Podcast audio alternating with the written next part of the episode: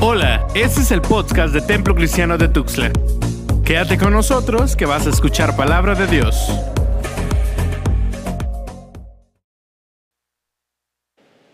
¿Estamos bien? Esta semana yo les platicaba a los de mi célula, fue muy eh, entre experiencias, ¿verdad? También eh, ver a personas casi, casi morir, ¿verdad? En accidentes, dos accidentes. En esta semana me tocó casi saliendo de Real del Bosque y lo que es libramiento, el nuevo libramiento. Creo que habían pasado pues en el primero habían pasado, hermanos, no creo que habían pasado más de cinco minutos, ¿verdad? Una persona, un cuerpo está tendido, ¿va? De una mujer allí en pleno camellón, este, que me impactó. Posteriormente fui orando ¿va? por la familia, hermanos, porque es, es tremendo a una persona joven. Al tercer día, hermanos, en el libramiento nuevo, una persona también, eh, eso casi yo digo, agonizando estaba esa persona hermanos, se estampó en la barra de contención. Seguramente venía durmiendo, es una recta, hermanos, a la, a la altura ya de la calzada de Real del Bosque, este, la Emiliano Zapata, perdón, que cruza con el libramiento. Eh, tuve, de pronto me acordé de una película, hermanos. No, le digo a mi esposa, ¿qué película es donde el pastor se baja y le da la mano a la persona que está falleciendo y ora por él, va, que acepte a Jesús? me dieron esas ganas, hermanos, y de pronto me dicen, no, no, no está, ya no está, no está con vida. Ya esta persona ha, ha fallecido. Fue impactante. De regreso pasamos y aún no lo habían podido sacar a esta persona, hermanos. Bueno, ahora con lo de Arodi, ¿verdad? Yo digo gracias a Dios en la mañana que estábamos con Arodi, decíamos, decía, Qué hermoso. La iglesia, la iglesia ya está eh, por una parte triste por la situación, por otra parte regocijada porque esto es prueba de que Dios te ama, como me ama, como nos ama. Es una prueba maravillosa y te da una segunda oportunidad. ¡Wow! Pasamos ahí por donde Arodi se accidentó casi, hermanos, a la altura del puente, del, puente, ¿va? Este, no, no era, para no contarla, pero Dios tuvo misericordia de él y sigue, sigue con vida. Les pregunto, hermanos, ¿alguna vez se han perdido, ya yendo en lo que es el tema de esta noche, ¿alguna vez se han perdido, hermanos? Yo tengo muchas experiencias acerca de cómo me he perdido hablando geográficamente mientras hago alguna visita. Me dice me dice la gallega, ¿no? Habéis llegado, algo así, ¿no? Y me saca dos o tres cuadras, hermanos. No, pues no, no había yo llegado todavía.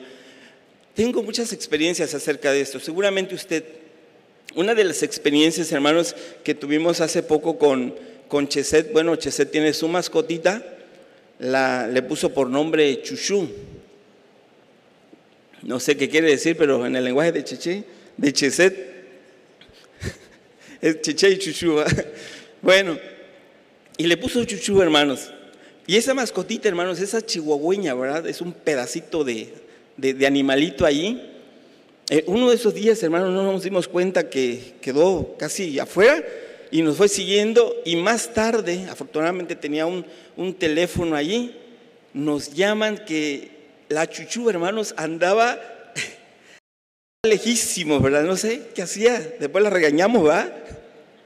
¿Qué hacía? Danos cuenta, ¿por qué andabas fuera de casa? Yo creo que diría la chuchu, ¿por qué no me llevaron, no?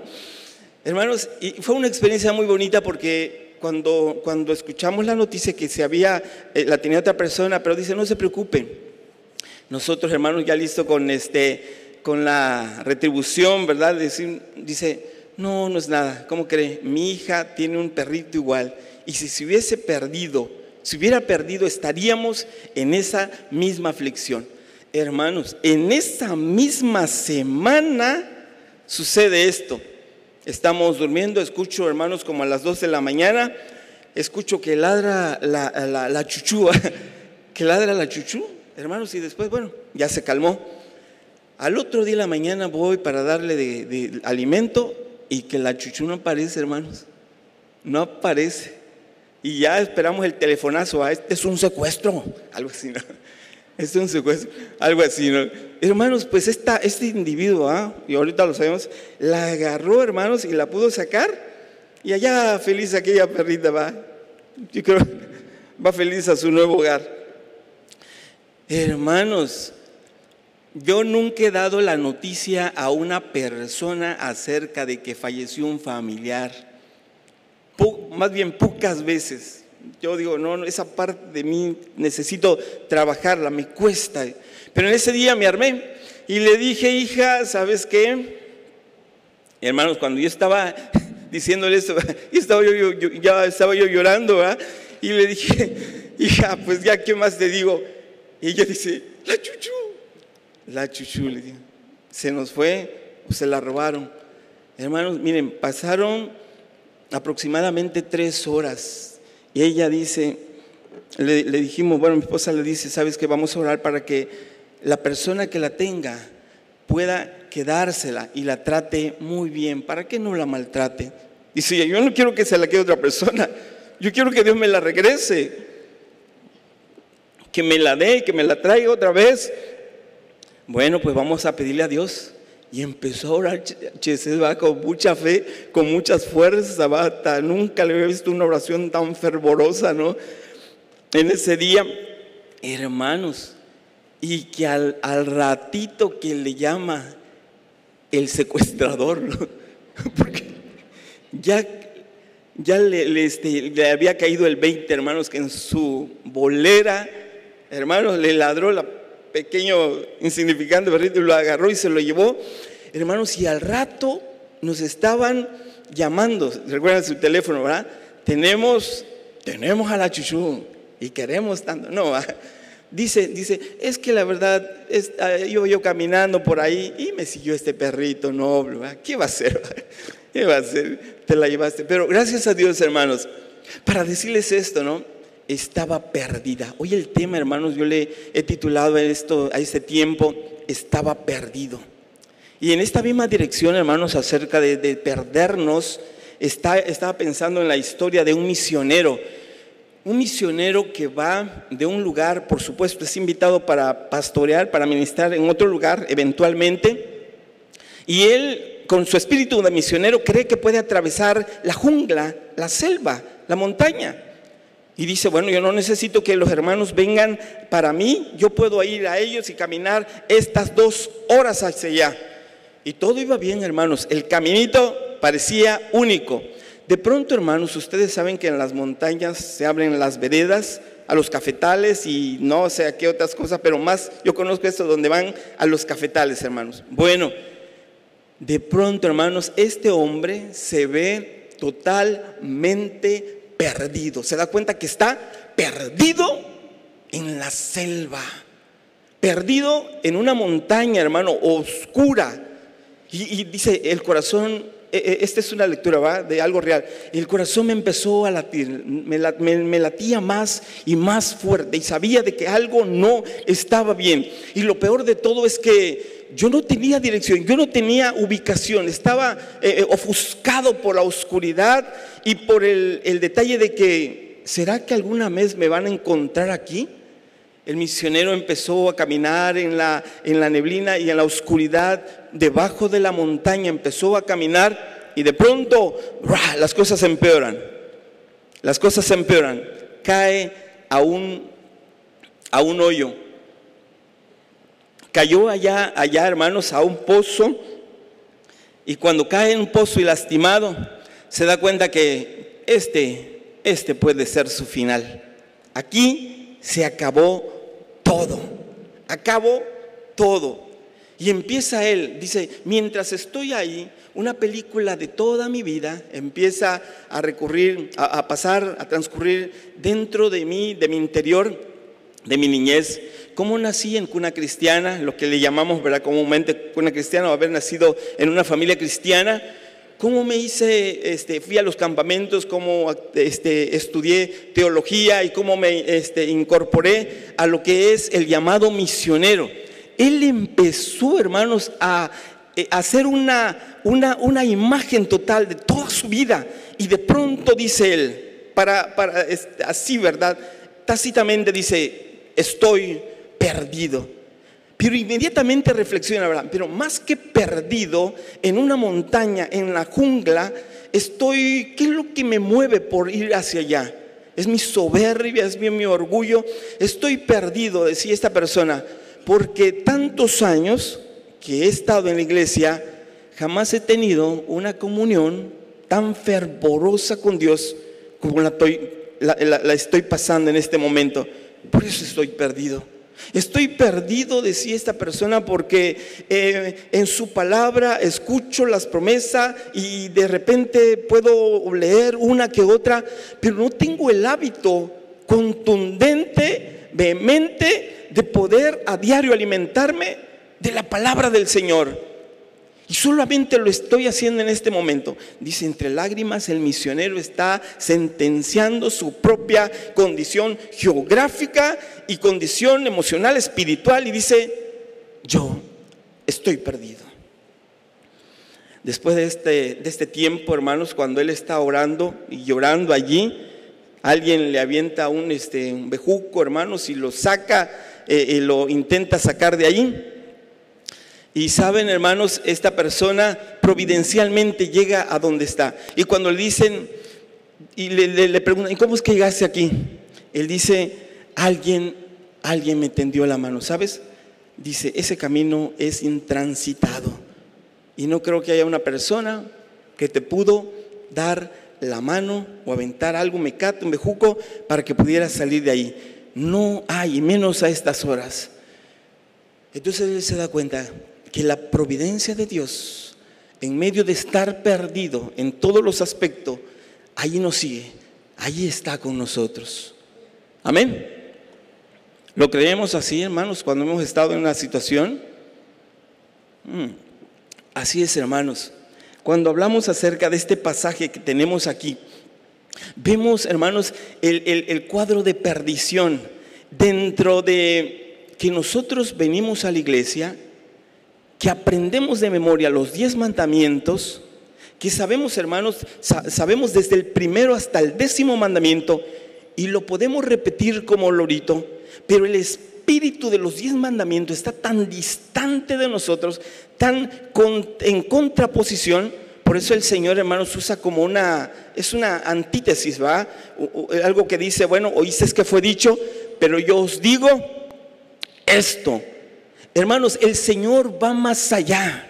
Nos lleva al grado de poder discernir, de poder edificar nuestras vidas, no en una lista de tarea. A veces hemos visto el cristianismo, hermanos, amados hermanos, como una lista de tarea que cumplir. Y cuando viene a nuestra a nosotros, vamos marcando y decimos, bueno, yo ya la hice. Ya la hice porque ya cumplí aquí este y este y este. Es más, no mato, no miento, no adultero, no fornico, no esto, hermanos, y pudieran poner una lista y a la par los diez mandamientos y decir, ya la hice, estoy del otro lado. ¿Qué más puedo aprender de Dios creyendo, hermanos, que la, la vida cristiana se trata de cumplir ciertas reglas, cierta, como ir al supermercado, hermanos, una lista de... una lista, hermanos, de, este, de cosas que cumplir y con eso ya le hicimos. Pero vamos al fondo. Cuando hablamos acerca de los diez mandamientos, hermanos, cuando hablamos acerca de la ley de Dios, va más allá, hermanos. El Señor nos lleva un paso más allá. Por eso hay algunas, algunas, ¿se acuerdan de aquel joven que llega con Jesús y le dice, Señor, qué bien haré para heredar, heredar la vida eterna? El Señor le dijo los mandamientos, ¿sabes? No esto, no otro. Y seguramente le tuvo que decir al Señor, para, para, para, para, para, que yo desde mi juventud, desde que soy pequeño, lo he cumplido todo. Lo he hecho al pie de la letra, lo he hecho todo. El Señor, hermanos, le hace una oferta, una demanda, porque el Señor, hermanos amados, hace un llamado de la demanda de la totalidad. El Señor no es parcial. El Señor lo demanda todo porque Él lo quiere todo o no espera nada de ti. Te lo pide todo o no recibe nada de ti, hermanos.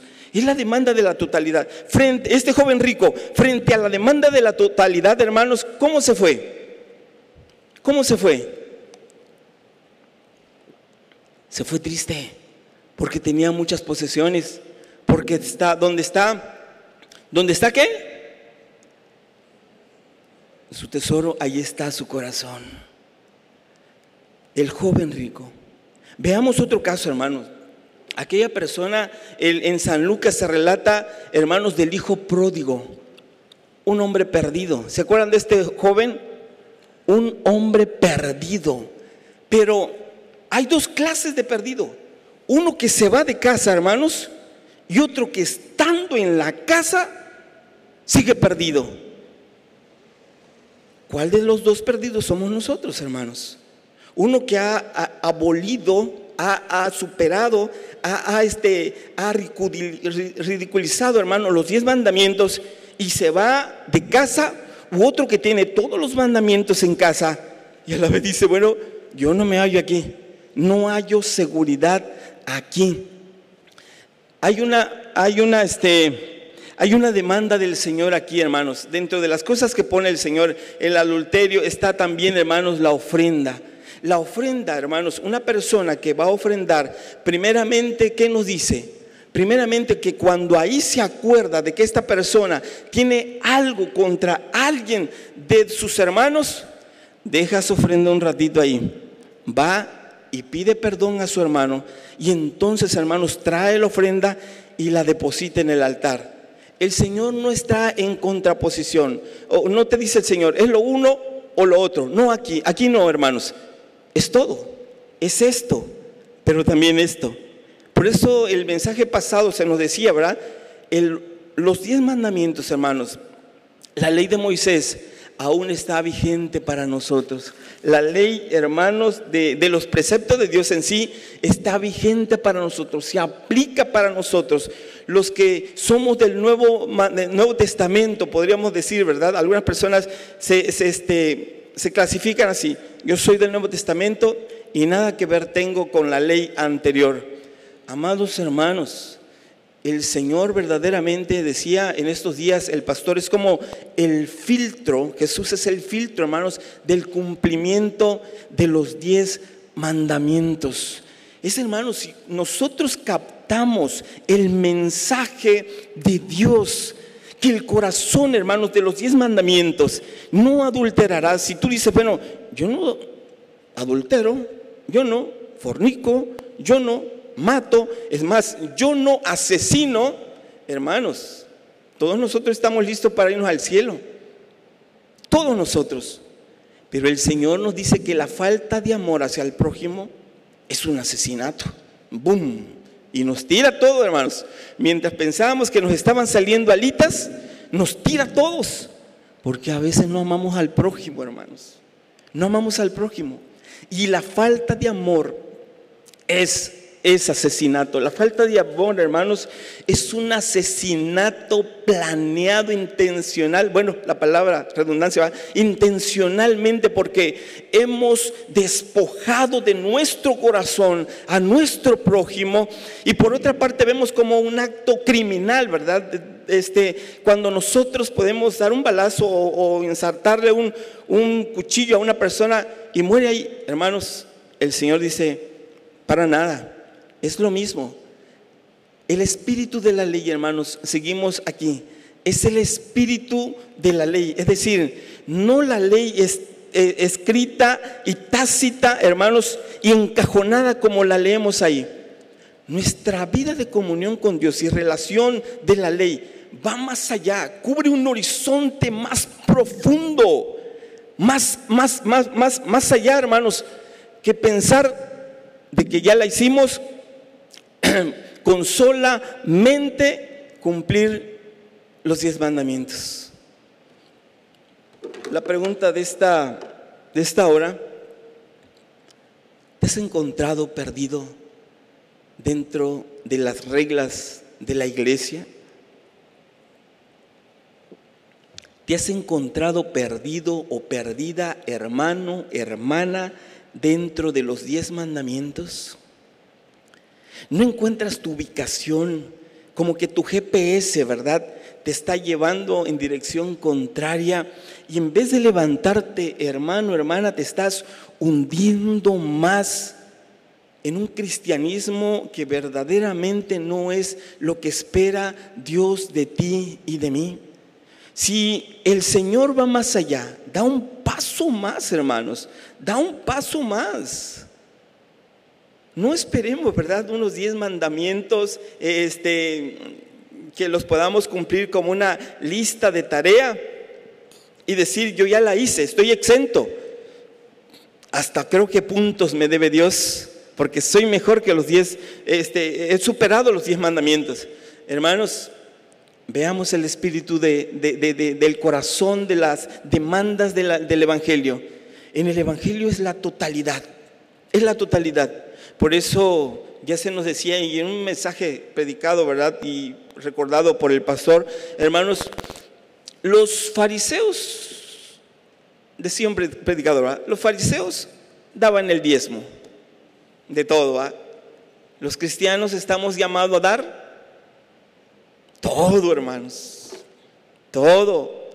Por eso cuando le dice, hermanos, que dejes tu ofrenda allí, ¿verdad? Y reconcíliate con tu hermano, es que la ofrenda, hermanos, que traemos al altar, el diezmo que traemos y depositamos en sobre, va más allá que las monedas, que los billetes y, y la nomenclatura o el número que tenga allí, hermano, va más allá, va al corazón mismo y el propósito eh, por el cual nosotros quisimos o debimos ofrendar y diezmar. Va más allá, va más allá. Hay una persona, hermanos, que en esta callecita precisamente, allá por el centro, usted sabe, esta persona que anda un letrero por acá, ¿lo han visto? Diciendo que el diezmo es un fraude. ¿Sí lo han visto? Yo casi le decía, predícame a Cristo, ¿verdad? Háblame del Señor el diezmo no es el diezmo. Y atrás, ¿verdad? El diezmo es del Antiguo Testamento. Hermanos, Dios demanda la totalidad de nuestra vida. Todo. A Dios le damos todo. El espíritu de esto, hermanos, es estar en movimiento en el corazón de Dios. En el corazón de Dios. Si Cristo es la revelación máxima, hermanos, de los diez mandamientos y de la ley, si Cristo es el, corazón de esto, hermanos, entonces nosotros le seguimos, le amamos. Y recuerda esas palabras, hermanos, de, de, Romanos, bueno, del apóstol Pablo en Romanos, cuando él está escribiendo y le dice, y yo en un tiempo viví así, pero cuando el mandamiento revivió, yo morí, dice, morí a mis pasiones. Es decir, el pecado estaba en él, hermanos, solamente que no había suficiente luz para dar a conocer ese pecado. Y la ley es lo que vino a hacer. La ley no vino a limpiar el pecado, pero decía el apóstol, el apóstol Pablo, ¿verdad? La luz de la ley vino. Y yo en una ocasión lo ponía de esta manera. Usted entra, usted en la mañana, usted sale quiere barrer su casa, está a oscuras, hermanos, tiene sus cortinas y todo, y se levanta este, a barrer, de pronto abre sus cortinas y los primeros rayos de luz van a mostrar cuántos átomos danzan allí. La pregunta es, ¿fueron metidos por la luz? Para nada, ¿verdad? El apóstol dijera, en ninguna manera, en ninguna manera. Estaban allí solamente que no había suficiente luz para ver. Esto hizo la ley, hermanos. Nos, este, nos vino a dar luz sobre aquellas cosas internas que había en nosotros. Pero el Señor, hermanos, es la luz maravillosa que ilumina no solamente diez mandamientos, ilumina un horizonte más, más, más este, profundo, más lleno de amor, más lleno de Dios en tu corazón. ¿Lo creemos así? Si va, Dios ha estado y seguirá estando en nosotros Yo les pregunto, ¿estás perdido? ¿Estabas perdido? ¿Cómo te sientes en la iglesia? ¿Cómo te sientes en tu vida cristiana? Pues de 20 años cristiano, pero perdido. No puede ser, ¿va? Paradoja, paradoja, hermanos. No, pues muchos años sirviendo en la iglesia, pero perdido. No, pues con mi familia, yo nací en cuna cristiana, otra vez la palabra, cuna cristiana, pero perdido. Perdido. Vienes a la iglesia estás perdido. Hermano, hermana, ¿qué tiempo te va a llevar para que veas que Dios te está, ha salido a tu encuentro, ha salido a darte luz? Y hoy en esta noche, hermanos, te quiere iluminar y decirte que Él es la luz del mundo. No sigamos perdidos. El misionero, ¿verdad? De la historia, terminando de esta manera, hermanos, se dio cuenta cuando cayó en el agujero y tuvo tiempo para reflexionar.